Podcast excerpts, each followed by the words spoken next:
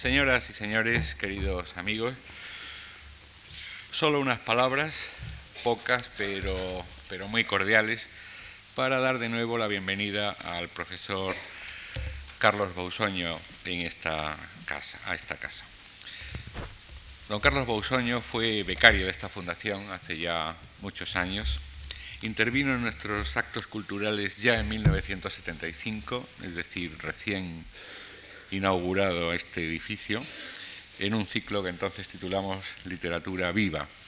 Desde entonces, al menos en otras tres o cuatro ocasiones, don Carlos Bausoño ha ocupado esta tribuna siempre para hablar de poesía o de poetas. Asturiano, el profesor Bousoño es profesor universitario, miembro de número de la Real Academia Española y eh, creo que los dos premios nacionales de literatura que ha recibido delimitan, resumen bien los dos campos de su labor literaria. El primero, en 1968, fue por una de sus obras teóricas, el de 1990 por su último libro de, poesía, el duodécimo, si no, si no he contado mal. Como les dije antes de ayer, al presentar el, el ciclo en su comienzo, hemos querido que sean poetas profesores o profesores poetas, como ustedes prefieran, quienes se ocupen de acercarnos la obra de Jorge Guillén con motivo de su, de su centenario. La próxima semana, como saben, serán Claudio Rodríguez y José Hierro. Ahora le cedo ya la palabra a don Carlos Bousoño, no sin antes agradecerle muy vivamente su nueva colaboración en nuestras actividades culturales, así como a todos ustedes que nos acompañen hoy. Gracias. Agradezco muchísimo estas palabras tan generosas y simpáticas y lo mismo la invitación de la Fundación. Eh, yo hoy eh, quiero hablarles a ustedes de un tema eh, que parece extraño, insólito, y es la relación que hay entre la poesía pura y los esperpentos, o dicho en palabras más concretas, o concretando más el tema, la poesía de Jorge Guillén y los esperpentos de Valle Inclán. Digo que eso es extraño porque la crítica normalmente no ha unido nunca esos fenómenos. Y sin embargo esos fenómenos, como vamos a, intentar demostrar aquí, son el mismo fenómeno. Esta es la extraña eh, posición aparente que estamos adoptando nosotros. Veremos si logro eh, demostrar que lo que estoy diciendo no es un error. Todas las visiones del mundo, colectivas siempre, entrañan riesgos que cada poeta debe saber esquivar. Yo aquí, para comenzar esta charla, me quiero referir concretamente al que pudo en su momento eh, amenazar a la poesía pura. Escuela literaria a la que, como nadie ignora, amén del segundo Juan Ramón, pertenecieron Pedro Salinas y Jorge Guillén, de los dos primeros cánticos. No me refiero, por tanto, al Jorge Guillén fuera de los dos primeros cánticos, donde ya entró en una etapa realista. Como no hay tiempo para más, resumiré en muy pocas palabras la tesis o las tesis en las que me apoyo, ya que al haberlas expuesto minuciosamente en otros lugares, admiten ahora su reducción a esquema brevísimo. Estas tesis serían dos. Primero, toda época artística resulta siempre de una intuición radical frente al mundo, a la que en adelante denominaré realidad verdadera, intuición que es común a todos los hombres del tiempo de que hablamos, aunque sea vivida, eso sí, por cada uno de ellos, de modo individual y con diferentes consecuencias estilísticas y temáticas, a causa de estímulos discrepantes de todo orden, estímulos psicológicos, biográficos, generacionales, económicos y de clase social, de reacción frente al inmediato pasado, etc. Segundo, la realidad verdadera ha ido interiorizándose por razones que ahora me callo, desde el romanticismo al superrealismo.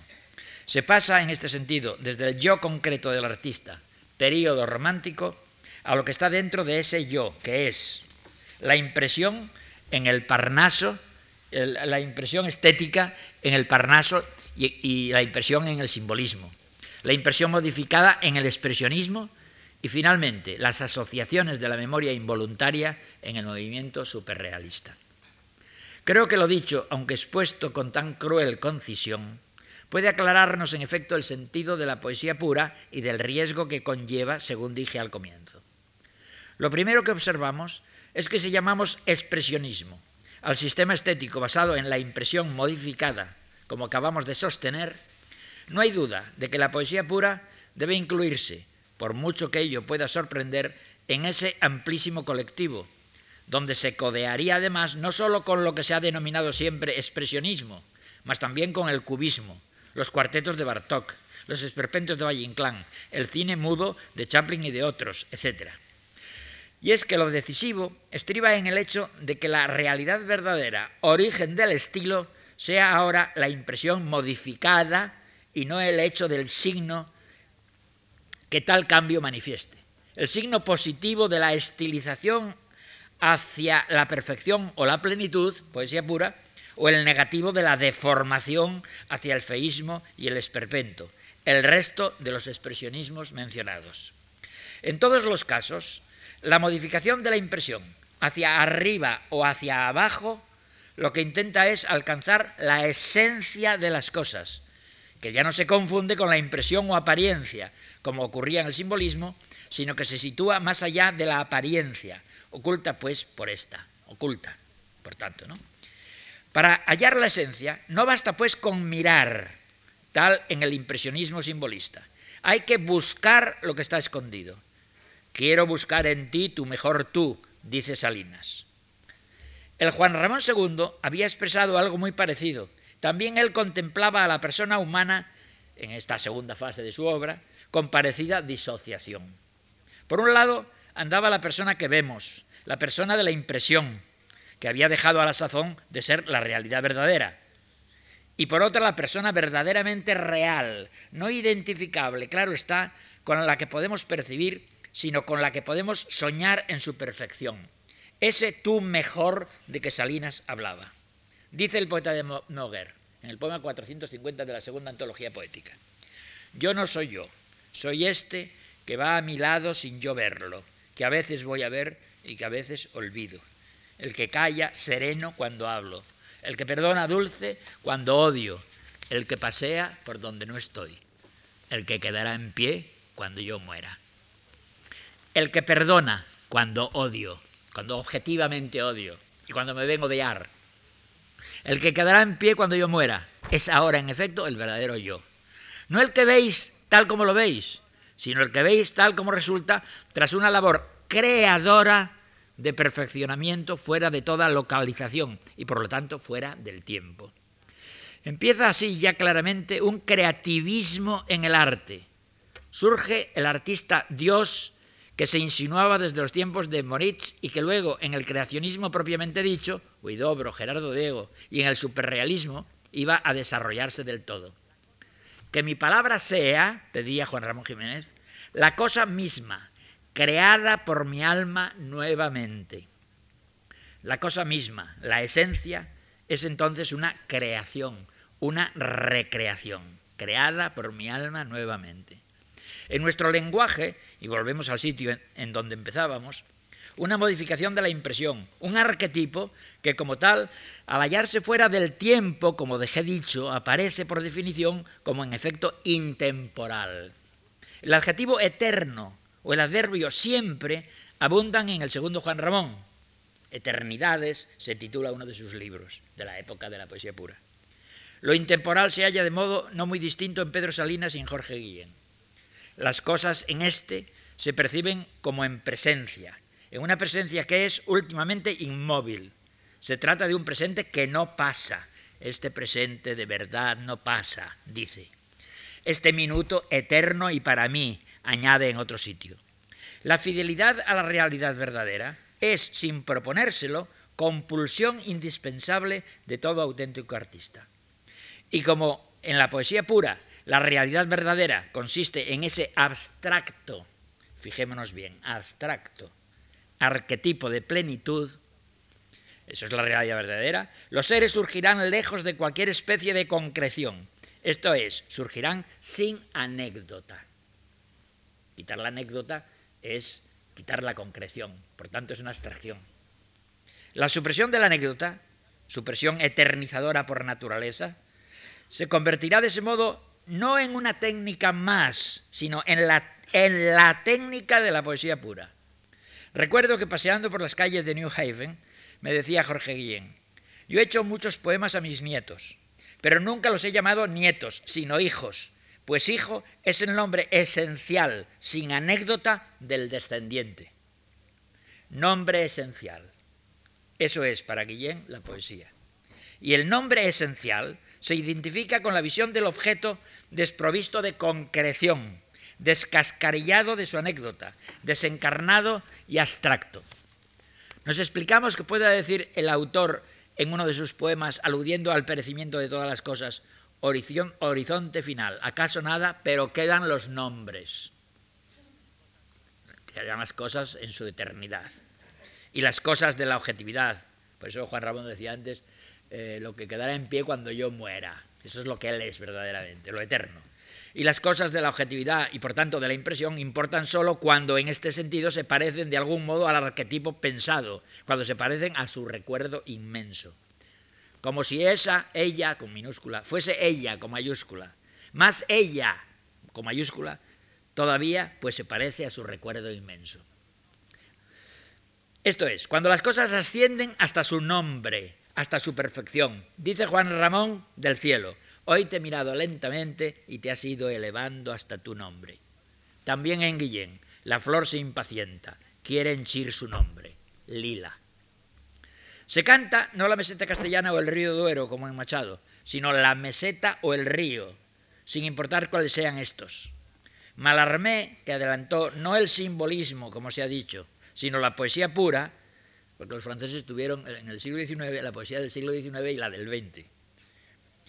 Eh, pues bien, Malarmé, que adelantó no el simbolismo, como se ha dicho, sino la poesía pura, afirmaba, me interesa la hora que no está en ningún reloj. En Juan Ramón en Guillén brotan, como vimos, similares apetencias. Lo que importa es la rosa que no está en ningún rosal. Oigamos al primero, a Juan Ramón. Rosa no presentida, que quitara a la rosa la rosa, que le diera a la rosa la rosa. La última rosa es con mayúscula. O sea, lo que yo quiero es la rosa con mayúscula, la rosa absoluta, soñada, perfecta, que quitara a esa realidad llamada rosa lo que tiene de rosa con minúscula, lo que tiene de rosa que puedo ver en, ese, en este jardín, para darle la rosa con mayúscula, la que no existe en ningún rosal, la creada por mi alma nuevamente. Volvemos a usar aquí la expresión Juan Ramoniana. Frente a la ininteresante rosa impresión, la interesantísima y verdaderamente rosa, real creación. En el Valle Inclán de los Esperpentos, cuya estética se expone en la lámpara maravillosa, hay similares intuiciones. No en vano se trata de otro expresionista. Según nuestra interpretación, los dos, la poesía pura también lo es, como he dicho. En nuestras creaciones bellas y mortales, dice, Valle Inclán, las imágenes del mundo nunca están como los ojos las aprenden, sino como adecuaciones al recuerdo. ¿eh? Fíjense lo que decía el otro, a tu recuerdo inmenso. En el recuerdo todas las cosas aparecen quietas y fuera, del momento, sigue diciendo Juan Ramón. Sigue diciendo, el recuerdo es la alquimia que depura todas las imágenes. Para que el recuerdo sea quietud y visión interior, olvidemos los caminos por donde nos llega. Esos caminos, bueno, ahora comentario mío. Eh, hasta ahora es literal lo que dice Juan eh, Valle Inclán. Esos caminos, no es necesario aclararlo, son las anécdotas que se suprimen tanto en los esperpentos como en la poesía pura. Luego lo veremos con más calma. En diversos sitios repite aún, el arte no existe sino cuando ha superado sus modelos vivos mediante una elaboración, la creación de que hablaba Juan Ramón, ideal. Las cosas no son como las vemos, o sea, no es la impresión, sino como las recordamos, idealizándolas y perfeccionándolas. Esto último es comentario mío. El autor de los esperpentos, como los poetas puros, no solo alude con esto a la supresión de la anécdota y a la elaboración abstractiva del recuerdo, recordemos otra vez la cita de Juan Ramón arriba aducida, más ella todavía pues se parece a su recuerdo inmenso, o esta otra que no traje colación de idéntico poeta. Ella aparece más bella aún en la memoria. Sino que Valle insiste una y otra vez en el eternismo. He consumido muchos años, un amigo mío eh, oyó a Valle Inclán decir al salir del Ateneo, he pasado mi vida, hablaba con la C, saben ustedes, he pasado mi vida perdiendo el tiempo. Se refería a su primera época simbolista, a, las sonatas, etc. He consumido muchos años mirando cómo todas las cosas se mudaban y perecían, ciego para ver su eternidad.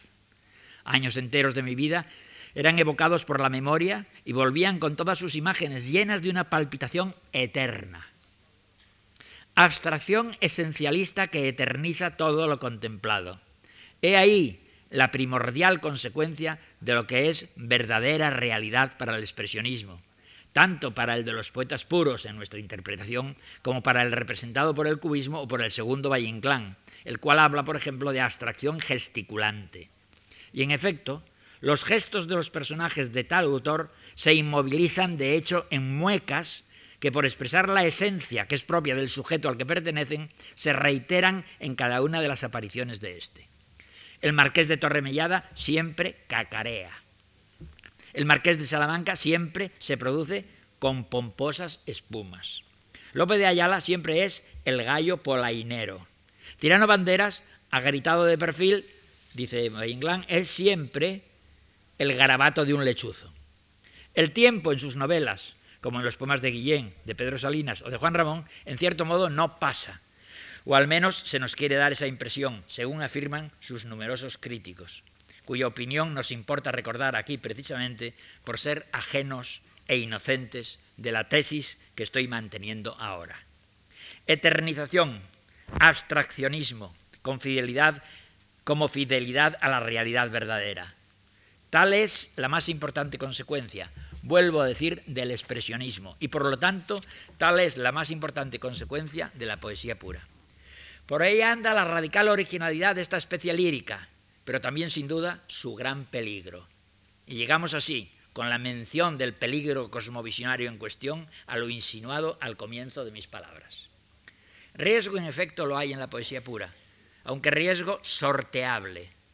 A veces los riesgos de esta especie cosmovisionaria pueden ser insorteables. Por ejemplo, el de la poesía en la época neoclásica, por el fuerte racionalismo de este.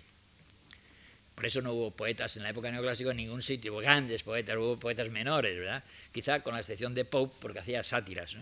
El arte, que es conocimiento, se diferencia de la ciencia, que también lo es, en la índole de lo conocido. La ciencia conoce relaciones entre cosas, conoce pues abstracciones, mientras el arte conoce las cosas mismas, por ejemplo las emociones. Y tal conocimiento ha de arrimarse entonces a lo concreto.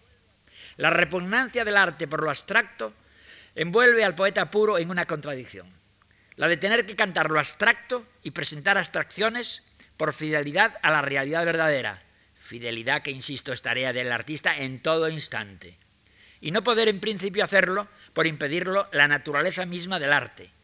Vieja es la idea de que el conceptualismo resulta enemigo de lo poético.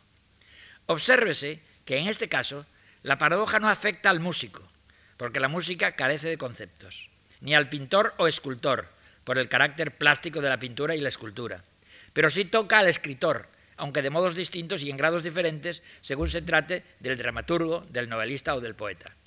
Como solo nos concierne este último, solo de él me ocuparé. El conflicto del poeta puro, necesitar la abstracción y abominar de ella, solo tenía una solución. Ofrecer abstracciones, sí, pero corporeizadas. Hay un libro de la época que se llamaba La corporeización de lo abstracto. Viéndolas como cuerpos, en efecto, como cosas o realidades perceptibles por los sentidos. El medio para lograr esta corporeización o concreción de lo abstracto define justamente la individualidad de cada poeta. Refiriéndonos a nuestra literatura, no es difícil observar cómo en este punto discrepan Juan Ramón, Jorge Guillén y Pedro Salinas. Y así, la solución que da Juan Ramón a la paradoja expresionista consiste en el doblaje que arriba vimos. El objeto mirado se desdobla efectivamente en dos imágenes. Una de ellas era la correspondiente al mirar espontáneo, la propia de la impresión, donde el objeto aparecía como deficiente o carente de plenitud. La otra era la correspondiente a la realidad verdadera, donde, el objeto asomaba como corregido y perfeccionado. Lo importante es que cuando el poeta acierta, no siempre lo hace, claro está, Este doble, llamémoslo impropiamente así, ennoblecido y mejorado eh, por el poeta, posee un cuerpo que, aunque adornado de mayores gracias y virtudes, es tan perceptible por los sentidos como el otro. Se nos antoja tan corporal y concreto como él. Acordémonos del poema 450 de la segunda antología ya mencionado. Yo no soy yo, soy este que va a mi lado sin yo verlo, etc. El personaje verdaderamente real, ese yo que no soy yo, esto es, ese yo que no soy el yo de la impresión, sino el yo perfecto, con mayúscula, el que perdona, no el que odia, el arquetipo eterno, el que quedará en pie cuando yo muera, nos sorprende al tener un cuerpo como el mío, un cuerpo que puede pasear, ir a mi lado o no ir, y hacer esto o lo otro. La dificultad expresionista queda así perfectamente vencida. Pedro Salinas hace lo mismo de otro modo, presentando la abstracción por medios simbólicos, ya que los símbolos, tanto los de realidad como los de irrealidad, ostentan como característica fundamental, lo he intentado demostrar en otro sitio, la visualidad. Los símbolos, a diferencia de las metáforas habituales, a las que habría que denominar metáforas conscientes, son visuales, aparecen con concreción y, los vemos en su corporeidad. Y esto más aún, mucho más aún, cuando tales símbolos se desarrollan de modo no alegórico, o sea, con independencia del plano real. Esto tendría, para que fuera del todo claro para todo el público que me oye, que poner ejemplos, etcétera, pero no hay tiempo de ello. Este, este desarrollo, de modo no alegórico, eh, tiene un origen dentro del periodo eh, contemporáneo que se remonta al momento simbolista y dentro de él se hace especialmente vivo en el Juan Ramón de los Alejandrinos. Salinas acude a ese recurso e intensificando su frecuencia lo aplica a las abstracciones expresionistas, cosa que Juan Ramón curiosamente no hizo en su segunda época para salvar el problema que éstas, según dije, ofrecían. Luego que ya tenemos dos soluciones diferentes para el, peligro de que hablo. La solución de Jorge Guillén, es la tercera posición, fue muy distinta y le permitió desplegar ante nuestra mirada un repertorio de objetos y de seres mucho más rico que nadie, hasta casi una infinita variación. Durante el largo periodo realista de la segunda posguerra, se acusó a nuestro poeta, especialmente desde algunos sectores particularmente extremistas, de conformismo burgués, por aquello de el mundo está bien hecho, frase, como nadie ignora, de uno de sus poemas más famosos. Guillén, sin duda, para defenderse de acusación tan injusta, escribió entonces en otro poema un verso que quiso hacer aparecer como aclaratorio, como matizador del que tanto revuelo producía. Este mundo del hombre está mal hecho. Y en carta particular que conservo, aún me añadió Guillén, basándose en una interpretación de Octavio Paz, lo siguiente. Estoy, esto es literal de la carta, estoy hasta los pelos del mundo está bien hecho. Yo dije, me añadía en la carta, lo del mundo bien hecho refiriéndome a la creación, con mayúscula, al universo. Lo malo de estas tardías aclaraciones es que el poema donde el autor había estampado la otra frase, el mundo está bien hecho, se llamaba Beato Sillón. Y su comienzo no se prestaba a equívocos. Beato Sillón, la casa corrobora su presencia. Un sillón beato y una casa corroboradora no me parecen objetos de la creación cósmica, sino de la creación humana. Sin embargo, Guillén tenía razón, y de ninguna manera podía aplicársele el despectivo atrás apuntado, el conformismo, ¿no? No ya al autor del último cántico, pero tampoco al autor de sus dos primeras ediciones, que son las propiamente incursas en la pureza poemática. No hay conformismo en Guillén, pues como todos los poetas puros, contrapone este al mundo de la impresión imperfecto y eminentemente temporal, el mundo verdaderamente real del impulso creador y transformador, dotado de plenitud y de eternidad.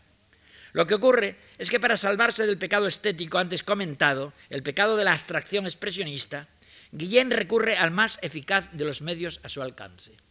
De las cosas que vemos a nuestro alrededor, decepcionantes de suyo, extrae el poeta arquetipos de plenitud, que lejos de mantenerse separados de sus respectivos dobles imperfectos, como hacía en iluminador contraste Juan Ramón, o de ofrecerse bajo una capa de simbolizaciones visualizadoras, como prefería hacer Salinas, Guillén devuelve, tras obtenerlos abstractivamente a las cosas de las que nacieran y a las que ahora vienen de hecho a suplantar. De modo que el esquema lo proyecta de nuevo sobre los objetos. De este modo, las realidades cotidianas, sin dejar de ser aparentemente cotidianas, aparecen como dotadas de una perfección y una belleza sumas sin mengua del corporalismo y la visualidad. Dicho al revés, los arquetipos abstractos por naturaleza fingen en sus versos concreción.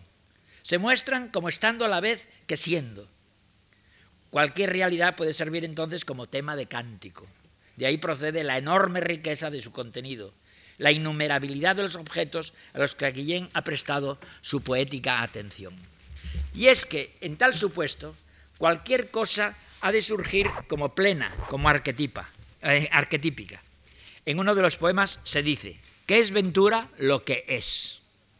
O sea, todo lo que es. En otro leemos, el balcón, los cristales, unos libros, la mesa. Nada más esto, sí, maravillas concretas. Esa es la razón de que Guillén haya podido profundizar hasta un límite máximo el madrigal, género que por definición había sido siempre superficial y menor.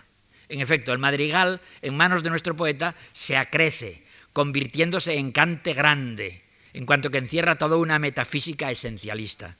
Entonces, cada cosa del mundo merece ser objeto de laude, y en ocasiones de esa especie de laude que es el madrigal.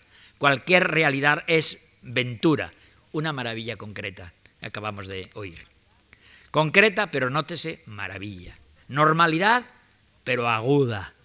Un minuto, pero eterno y para mí. Un minuto que de verdad no pasa. El curso del instante se demora. ¿Es este el mundo de todos los días, el mundo de la impresión? Sin duda, no. Es el mundo expresionista.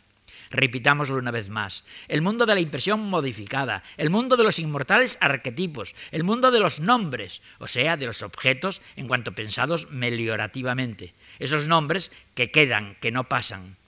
Y como eso es ahora la verdadera realidad, los sentimientos negativos del simbolismo, nostalgia, melancolía, monotonía, cansancio, tedio, quedan sustituidos por otros de naturaleza opuesta. Aquí yace una aparente paradoja.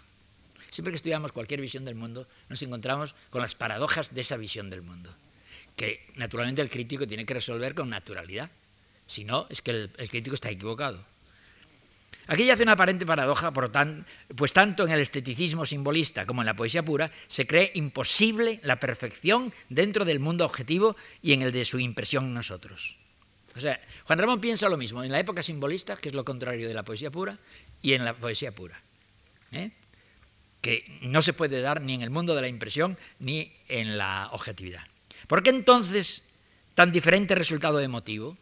¿Por qué entonces en la poesía pura hay sentimientos positivos y negativos en el simbolismo, en el esteticismo simbolista? La razón estriba en que en un caso, en el simbolista, la impresión era la verdadera realidad y en la poesía pura no.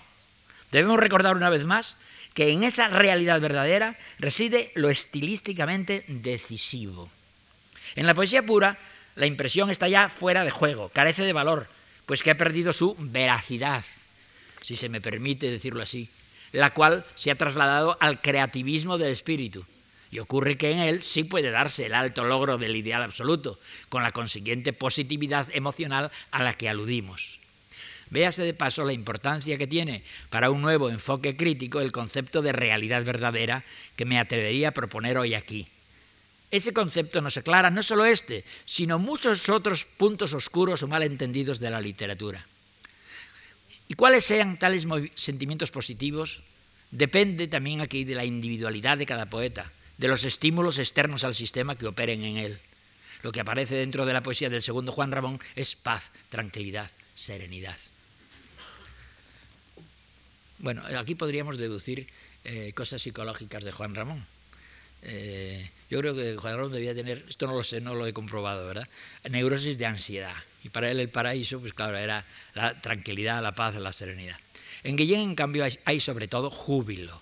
Su gran obra se denomina muy acertadamente cántico y su estilo consistirá en exclamación. Nunca la humana felicidad, pero felicidad de quien no se chupa el dedo, se expresó tan continuamente en el elevado diapasón de un estático grito ante el portento. Asombra la capacidad de entusiasmo, única en nuestra literatura, de este poeta de alta planicie. Cima y cielo desfilan. Con esto debemos pasar de nuevo a los esperpentos, expresionistas de Valle Inclán, para insistir en la semejanza de carácter esencial que media entre el expresionismo y la guilleniana poesía pura.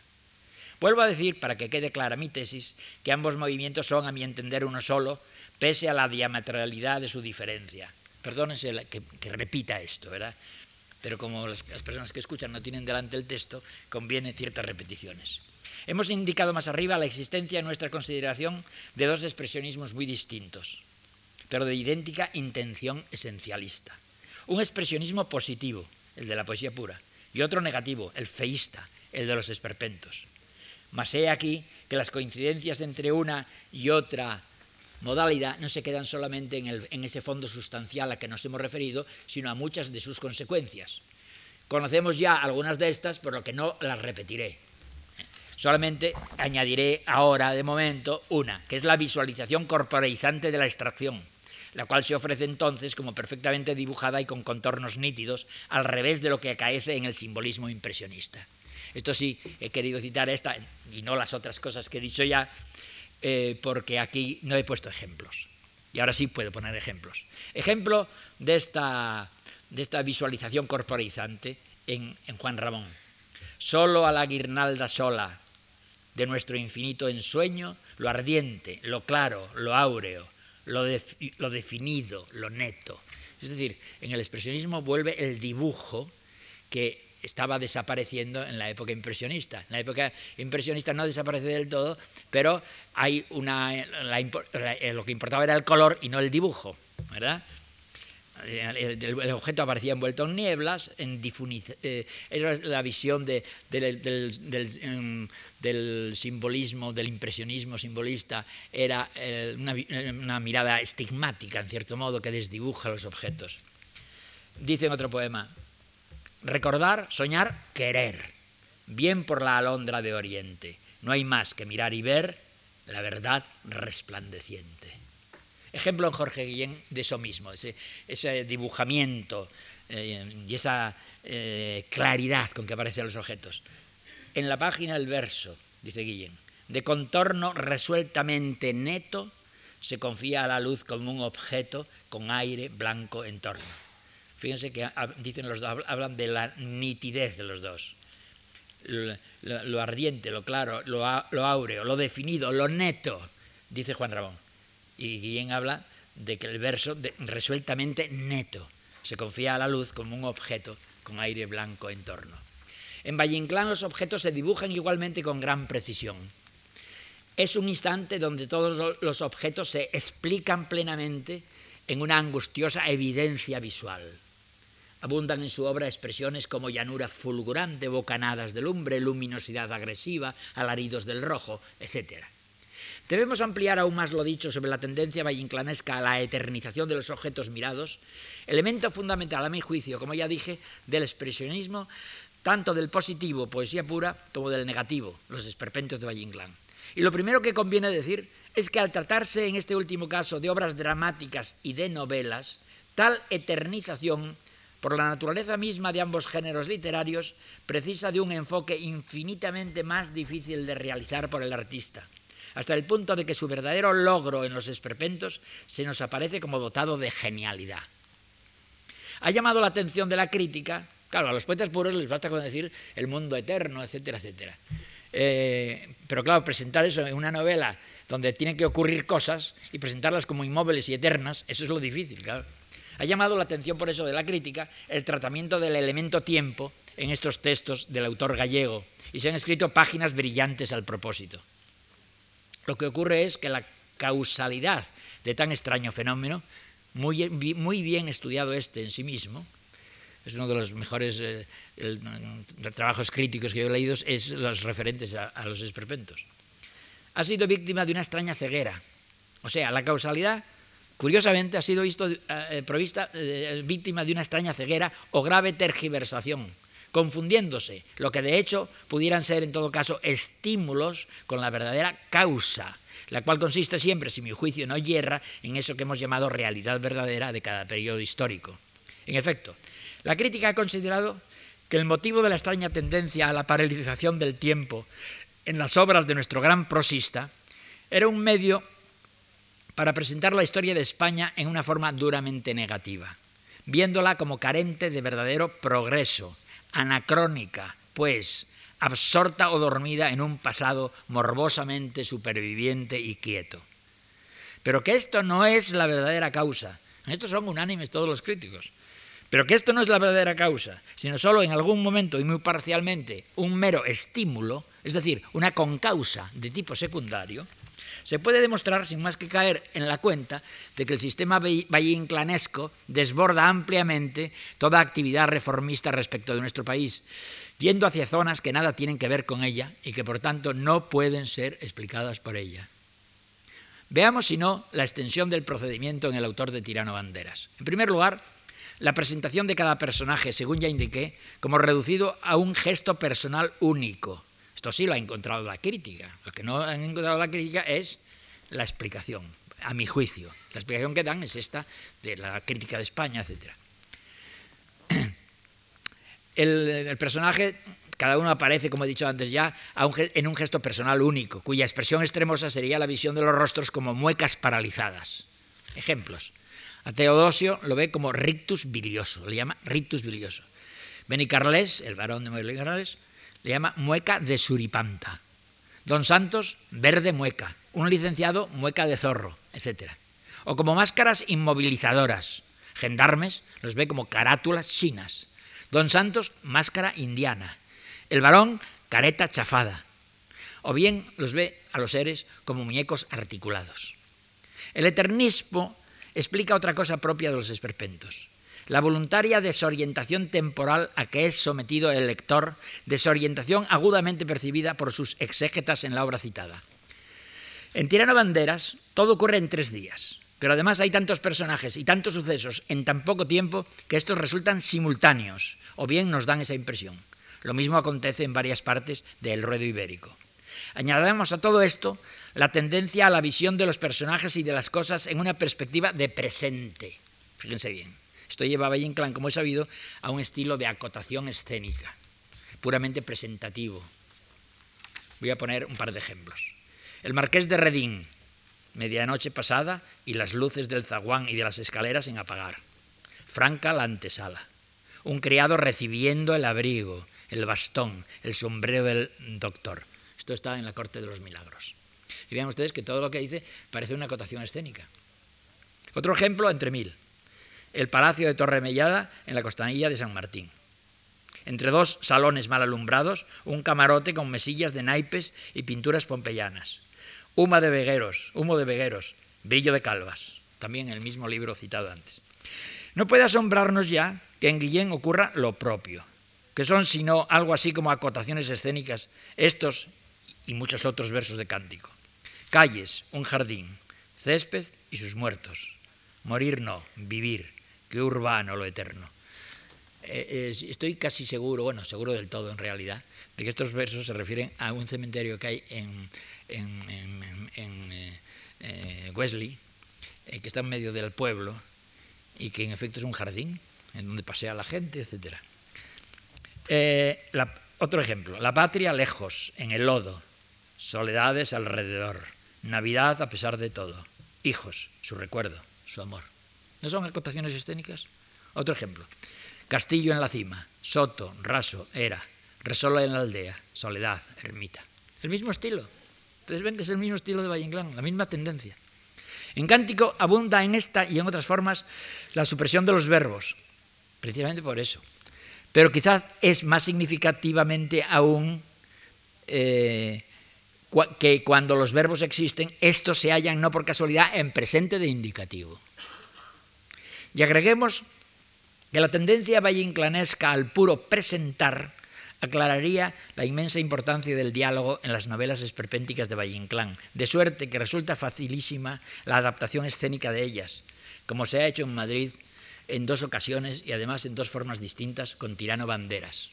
El ruedo ibérico podría ser objeto de parecidas manipulaciones, a poco que un adaptador hábil se lo proponga. El mismo fenómeno puede dar cuenta de la inclinación de Valle Inclán a ofrecernos cuadros sucesivos de valor independiente, en cierto modo, cada uno de ellos respecto de los otros. Y por tanto, eh, hacernos comprender el gusto de este autor por obras teatrales muy breves, puesto que la percepción artística se interesa principal, principalmente por una hora que no pasa. No se trata en efecto, por tanto, en lo fundamental, de relatar una sucesión, sino de ver lo que está ahí delante de los ojos. Por eso estas son escenas sueltas en, donde no hay más que una presencia de algo. ¿no? Todo ello es evidente, pero entraríamos incluso aquí en una sospecha grave acerca del reformismo vallinclanesco como causa y no como mero estímulo de ese fenómeno, si nos, si nos fijásemos en que el presentismo es también cosa no solo de Valle, sino de Juan Ramón. Juan Ramón dice, en el poema que he citado antes, no hay más que mirar y ver la verdad resplandeciente. Y de Salinas, pero sobre todo de Guillén, según vimos, cuyo ánimo en los dos primeros cánticos está muy lejos, igual que ocurre en, el de los otros dos autores puros, de las intenciones que se atribuyen a Valle Inclán, de ese reformismo de que los críticos hablan continuamente. Recordemos lo dicho más arriba. El autor canta un presente que en verdad no pasa, un minuto eterno y para mí. En cuanto a la finalidad eternista de nuestro gallego, no puede mostrarse más clara en la estética propugnada por la lámpara maravillosa, libro de Valle Inclán. Y esto es una prueba más de mi tesis. Algo de esto hemos dicho ya, pero solo algo. Ampliemos pues al propósito nuestras palabras, aunque solo sea lo indispensable. La tendencia del arte, se dice en la lámpara maravillosa, consiste en, copio literalmente, romper el esquema objetivo de la temporalidad, o sea, dicho en nuestra terminología, destruir el tiempo. Comentario nuestro también, para que surja el objeto en su esencia eterna. Valle Inclán no explica por qué sucede esto, pero nosotros lo hemos creído haber encontrado ya en párrafos atrás. Permítaseme repetirlo. Se trata del hecho de que la verdadera realidad sea ahora la impresión modificada, por definición una estilización o una deformación de la impresión. Y teniendo en cuenta que sólo la objetividad o su impresión en nosotros se ubica en el tiempo y en el espacio, se deduce que la verdadera realidad del expresionismo, positivo o negativo, ha de ser forzosamente un arquetipo eterno, abstracto por tanto y no localizable. Y dado que, según dijimos, la tarea de todo artista es siempre la fidelidad a la realidad verdadera del instante histórico de que se trate, se desprende que el momento expresionista tiene forzosamente que interesarse en objetos desprovistos de localización y de temporalidad, o sea, en objetos eternos. La hora malarmeana que no está en ningún reloj, o la rosa juan ramoniana que no se halla en ningún rosal de que hablábamos antes. Dicho de otro modo, supresión pues de la concreción, de la anécdota. Esto Valle Inclán ha de lograrlo por varios procedimientos señalados en la lámpara maravillosa. Uno de ellos estriba en la desvinculación del tiempo por lo que toca a sus conexiones pasadas y futuras. Esto se realizará, claro está, ofreciendo las realidades en un mero presente. Indicado antes esto por nosotros para el caso de Cántico y de los esperpentos, no hace falta que insistamos en ello. Otro método, al que aún no nos hemos referido, ha de ser la contemplación de la temporalidad en una visión cíclica pues este retorno cíclico de un mismo tiempo supone el no tiempo. Lo que ha sido vuelve a ser y en consecuencia no puede morir. Siempre ha de estar ahí dispuesto para realizar su renovada actualización. En Valle el eterno retorno y por tanto la supresión del tiempo quedan simbolizados en la estructura misma de sus libros. Lo mismo la Corte de los Milagros, que viva mi dueño, novelas del ruedo ibérico, constan de nueve grandes partes, denominadas libros por el autor. O sea, cada novela tiene diez grandes partes. Valle-Inclán lo llama libros, pero son partes. El primero de estos, de estas partes, o libros, se relaciona temáticamente con el noveno, el segundo con el octavo. O sea, aparecen los mismos personajes. ¿eh? En el primero de ellos aparecen los mismos personajes que en el noveno. El segundo se relaciona con el octavo, el tercero con el séptimo, el cuarto con el sexto, reservando para el libro quinto el papel de eje de simetría. No olvidemos además que el número 3, 3 por 3, 9, es el número de la realidad eterna, simbolizada en el círculo constituido por ese eterno volver. Pues bien, aunque ni los críticos de Valle Inclán ni los de Guillén lo hayan notado, algo absolutamente equivalente sucede en la, en la obra de este último cuyo cántico está dividido en cinco partes, relacionadas entre sí de modo significativamente semejante al que hemos observado en Valle. la primera parte halla su corresponsal en la quinta, la segunda en la cuarta, y la tercera hace asimismo aquí de eje de simetría, donde se congregan todos los temas del entero volumen. De otra parte, la, palabra misma, círculo, que acabamos de usar para Valle Inclán como denominación de la rueda del tiempo y que valdría idénticamente para el caso similar guineano, aparece de modo literal, con idéntico sentido de plenitud, en los versos de Cántico. Círculo de la rosa, se dice en uno de sus poemas. Acorre, acorde, cierre, círculo, se dice en otro. Lo curioso del caso es que los críticos de mm, Guillén encontraron esa correspondencia de la primera parte con la quinta, segunda con la cuarta y el eje de simetría. Los de Valle Inclán también lo encontraron en Valle Inclán. Eso no, es un invento mío ni es un, descubrimiento mío. Eso está en los críticos. Lo que pasa es que ninguno de ellos relaciona una cosa con la otra. Es decir, ninguno de ellos se da cuenta de que Guillén hace eso por la misma razón que Valle Inclán. Y Valle Inclán hace eso por la misma razón que Guillén. Es decir, la, ceguera, cuando se tienen prejuicios, y el prejuicio aquí era considerar que los experimentos no tienen nada que ver con la poesía pura, y la poesía pura nada que ver con los experimentos, esos prejuicios que llevan a la cabeza impiden ver a los críticos. Y parece como si los críticos de Guillén nunca hubieran leído a los críticos de Valle Inclán, o como si los críticos de Valle Inclán jamás hubieran leído a los críticos de Guillén. Por eso, para crear algo hace falta eh, ponerse en estado de inocencia. Uno debe leer toda la bibliografía, pero al mismo tiempo después olvidarla. Y entonces trabajar por su cuenta sin atender para nada a lo que han dicho o no han dicho sobre eh, los temas. Y después sí, luego volver otra vez a, leer a los críticos y, anotar las, correspondientes eh, cosas que pertenecen a cada, cual. Naturalmente, estas semejanzas entre uno y otro, nada tiene de casual ni, tampoco tiene ninguna explicación en la censura de una determinada España, que por otra parte en el caso guineano nadie ha propuesto ni, encontraría para ello base alguna. Pero en la lámpara maravillosa se nos habla además de otra técnica para lograr lo mismo, romper el esquema espacial propio de la impresión, viendo el mismo referente desde muchas perspectivas. El cubismo de Picasso, que es otra forma, dijimos, de expresionismo, según han advertido antes que yo varios críticos, ilustra perfectamente la idea susomentada. Cuadros en que un rostro está al mismo tiempo visto de frente y de perfil. En Valle Inclán el hecho surge de varios modos.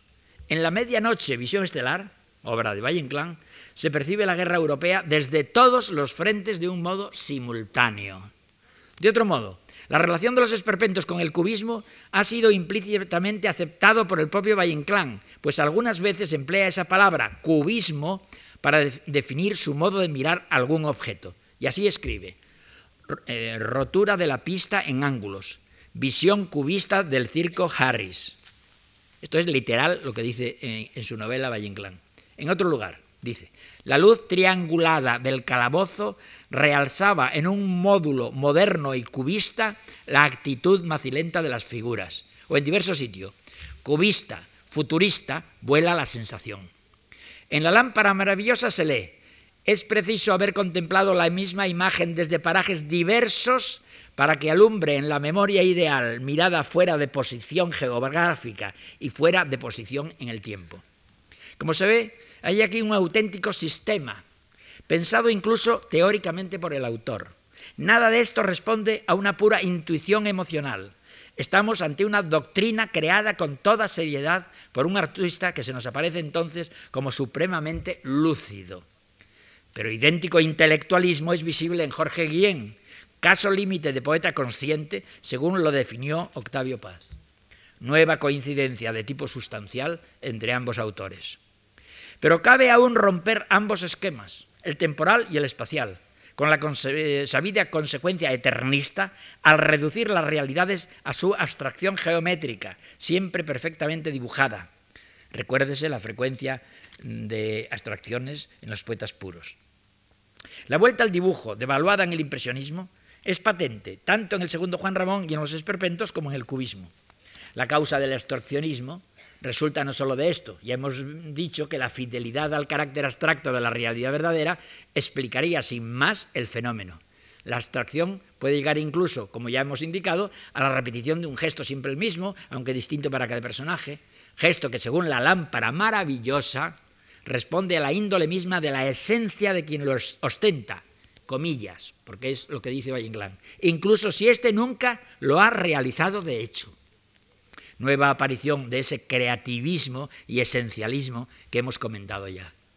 Compruébese una vez más que Valle no pinta la objetividad, ni tampoco su impresión en nosotros, sino la esencia pensada fuera del tiempo, ese gesto eternizante de que hemos hablado como propia también, de otro modo, de Guillén y de todos los poetas puros.